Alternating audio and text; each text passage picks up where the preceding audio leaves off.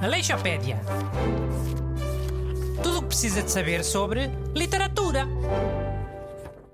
Bom dia. Cá estamos para mais uma imperdível emissão da Aleixopédia de Literatura. Comigo estão os dois garotos mimados, Busto e Renato Alexandre. Olá, Boas, bom pessoal. E hoje é para falar de um escritor que morreu há precisamente 30 anos, em 1990. Chamava-se Roald Dahl.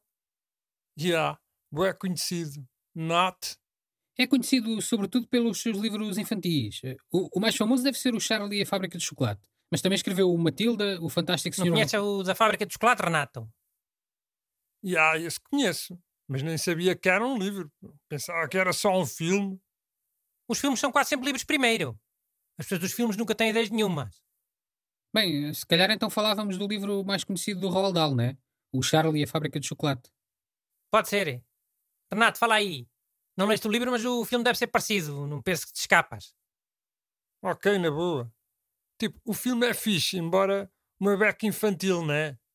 Mas a mensagem é boa simbólica. São os garotos que vão numa excursão a uma fábrica de chocolate, boa estranha. Tipo mágica. Hum. O que é que os garotos vão lá cheirar? eh? Garotos têm nada a cantar numa fábrica. Pá, vão visitar.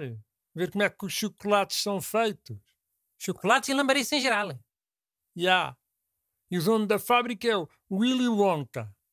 E tipo, eles vão visitando a fábrica e os garotos vão ficando pelo caminho, porque são más pessoas. Aquilo é parecido com um filme só, mas com crianças e chocolates, em vez de adultos e cenas de tortura. Hum. Mas como é que os garotos iam ficando pelo caminho? Pá, um garoto assim mais. tipo, mais forte, que cai num rio de chocolate. E depois é. Mau. Cai no rio de chocolate porque, porque se debruçou para beber o chocolate. Era um lambão. Ya, isso. E há isso não. Se contas tudo mal, os garotos não percebem a mensagem. Ficam a achar que foi só um acidente. Esse garoto lambão depois é aspirado por um tubo. E a excursão continua sem ele, ninguém quer saber. E a seguir, Busto? Hum? A seguir o quê? Pá, que garoto é que se quilha a seguir? Ah, é, é a Violeta, a miúda que adora pastilha elástica. Sim, é essa. Já não adora, é viciada. E é muito convencida. Quilha-se logo quando come uma pastilha que não era para comer. O Willy Wonka avisou-a. Sim, a Violeta é quando come uma pastilha elástica especial, lá na fábrica de chocolate. É uma pastilha elástica que ainda estava em fase de desenvolvimento. Mas é uma pastilha elástica que até eu ia querer provar, hein?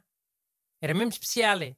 Em vez de ser só um, um sabor a, a morango ou a baunilha, eu, tinha o sabor de uma refeição completa. Primeiro tinha o sabor de sopa, sopa de tomate, acho eu.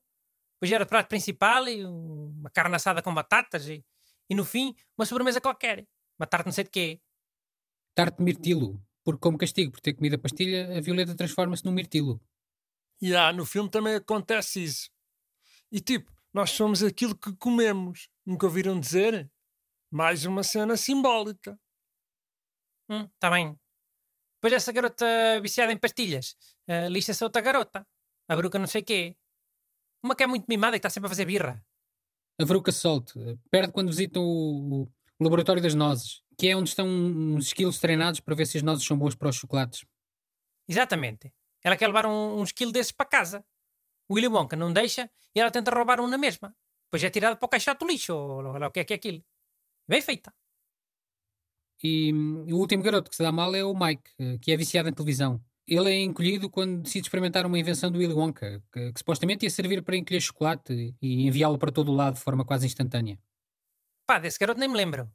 Mas é bem feita de certeza. O- Os garotos desse livro são todos uns parvinhos. Os castigos do livro são metáforas para, para umas chapadas bem dadas. Naqueles rabos. Ou umas reguadas na mão. Man, Bruno. Cena feia. Violência sobre crianças. Não, mas foi eu que escrevi o livro. Aquilo era nos anos 60. Acho que um garoto lambão a ser aspirado por um tubo é uma metáfora para quê? Para ir ao psicólogo?